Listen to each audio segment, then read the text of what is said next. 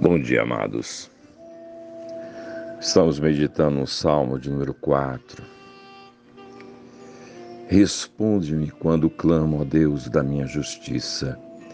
Na angústia me tens aliviado. Tem misericórdia de mim e ouve a minha oração.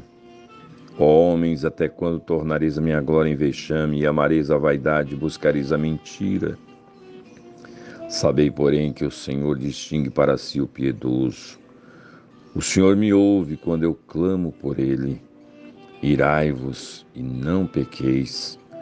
Consultai no travesseiro o coração e sossegai. Davi está virado e com razão.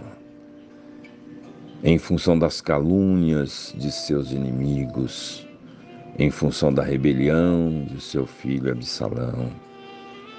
E ele, inspirado pelo Espírito Santo, fala a seus aliados e a si mesmo: Irai-vos, mas não pequeis. A ira de Davi era legítima, mas a ira, mesmo legítima, precisa ser controlada. Tem pessoas que são escravas da ira. A ira é uma das obras da carne, como diz lá o texto de Gálatas, capítulo 5, a partir do verso 19. Então, a ira descontrolada domina o homem que ainda não compreendeu, não creu, não abriu seu coração à graça de Deus que está em Cristo Jesus. Alexandre o Grande era um homem assim. Conquistou reinos, mas o poderoso general não pôde vencer sua batalha pessoal contra a ira. Um dos melhores amigos de que Alexandre teve se chamava Clitus. Eles eram amigos desde a infância. Clitus eventualmente serviu como general do exército de Alexandre. Um dia, Clitus bebeu demais e ofendeu Alexandre na frente dos soldados. Alexandre explodiu de raiva. No furor da sua raiva, ele pegou uma lança e arremessou contra Clitus. A lança foi direto no alvo. Clitus morreu. Após a morte do amigo, Alexandre entrou em profunda depressão. A culpa tomou conta dele. No momento, ele até tentou se matar com a mesma lança que matou Clitus, mas seus homens o impediram. O desespero de Alexandre o deixou psicologicamente doente. Ele caiu de cama, e gritou pelo nome de Clitos dia após dia. A morte do amigo não lhe saía da cabeça. Alexandre venceu muitas batalhas e governou sob grande parte do que era conhecido naqueles dias como o mundo civilizado. Mas ele foi incapaz de vencer a batalha contra seu próprio espírito. Ele foi derrotado pela ira. Oh, amados, a ira legítima, quando curtida, ela cria amargura no coração. Tem gente amargurada. E como tem gente amargurada por ira, uma ira legítima, mas curtida no coração. Você conhece gente assim? Gente que olha para o Brasil e só vê injustiça. Gente que olha para o Brasil e só vê coisas ruins. Gente que olha e fica e ficou amargurado porque permitiu que a ira legítima tomasse conta do seu coração.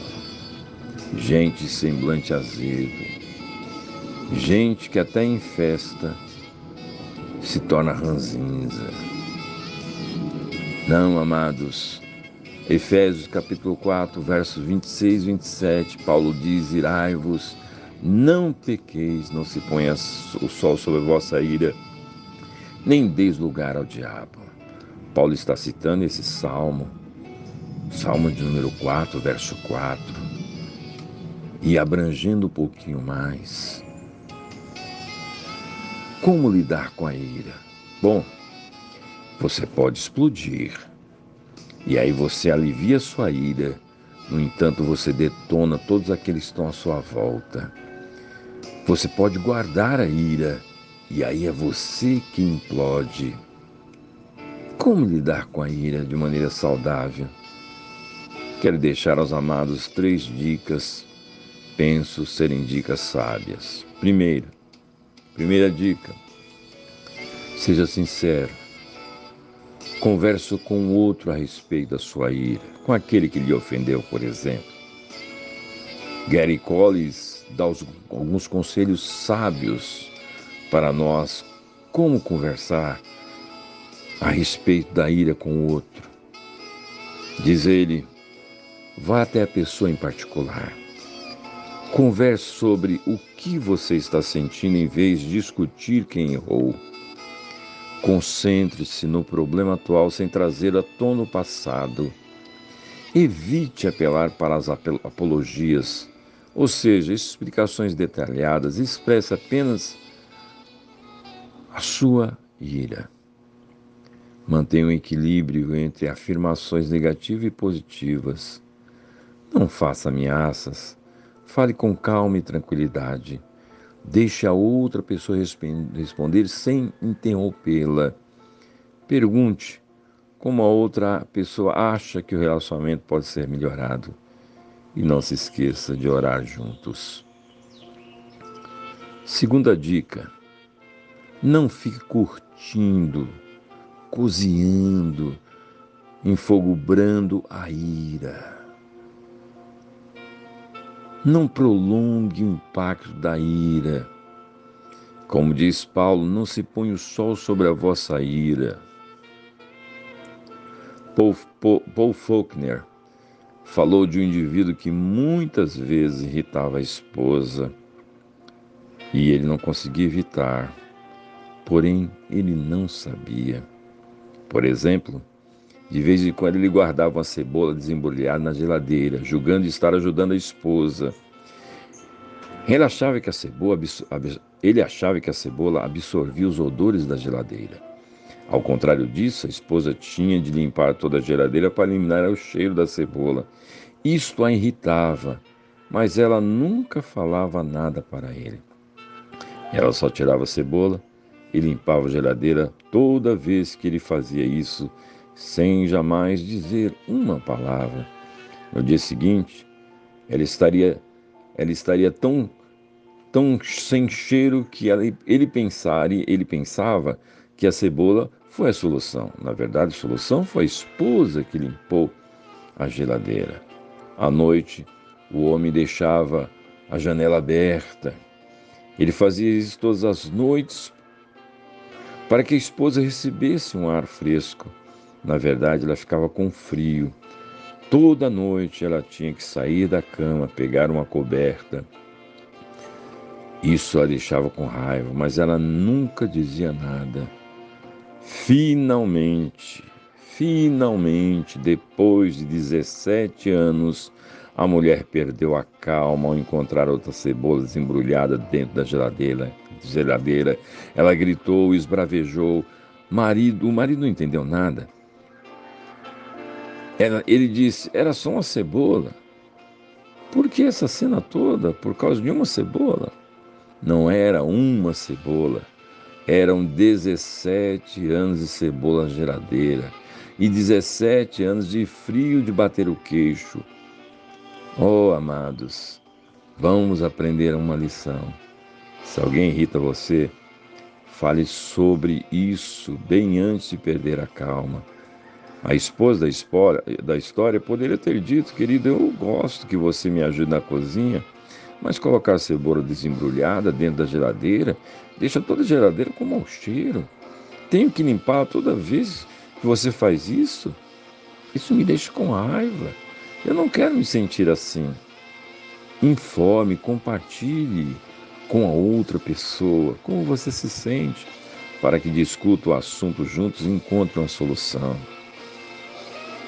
Não deixe a ira se tornar pecado no seu coração e minar o seu coração, prolongando essa ira. Resolva os problemas da ira quanto antes possível, antes que o dia se acabe, como diz o texto, antes que ponha o sol sobre a vossa ira. E isso é uma orientação muito sábia aos casais, porque é muito comum entre os casais esse procedimento de guardar a ira. A palavra diz: Não se põe o sol sobre a vossa ira. Se aquela mulher tivesse compartilhado, não teria sofrido 17 anos com a cebola e a janela aberta. Terceira dica, na verdade é uma advertência: não dê oportunidade ao diabo, não dê lugar ao diabo. E nós sabemos que o maligno veio matar, roubar, destruir. E todos nós enfrentamos tentações quando ficamos irados. E Satanás se aproxima quando ficamos irados e usa essa ira para destruir relacionamento destruir os relacionamentos. Ele é especialista em ofender ou magoar. Por isso, evite minimizar ou brincar com a perda da calma. Lide com ela sabiamente, porque a raiva que não é expressa ou identificada oferece ao diabo uma porta aberta para ele entrar na sua vida. Isso permite que ele monte um acampamento de onde possa operar. E aí ele vai causar danos. Não dê oportunidade ao diabo. Trate com a ira de maneira sábia. Compartilhe. Ore. Trate de maneira sábia, porque o texto diz: não dê lugar ao diabo. Uma ira curtida se torna um acampamento do maligno e ele vai causar danos. Uma ira legítima que não é compartilhada, que não é expressa, que não é tratada, ela vai se tornar em amargura. E o diabo vai fazer a festa, porque ele veio matar, roubar e destruir. Ó oh, amados, obedeçamos a palavra. Irai-vos não pequeis. Não se põe o sol sobre a vossa ira, e não deis lugar ao diabo. Senhor, louvado seja o teu nome, Senhor, porque a tua palavra nos orienta como devemos proceder na vida, principalmente lidar com a ira. Que teu Espírito Santo ministre a tua palavra no nosso coração, de maneira devemos praticá-la e assim viver de cabeça erguida como vencedor, honrando o teu nome com uma vida construída, escrita e experimentando o fruto do Espírito, que é domínio próprio. Louvado seja o teu nome, Senhor. Em nome de Jesus. Amém.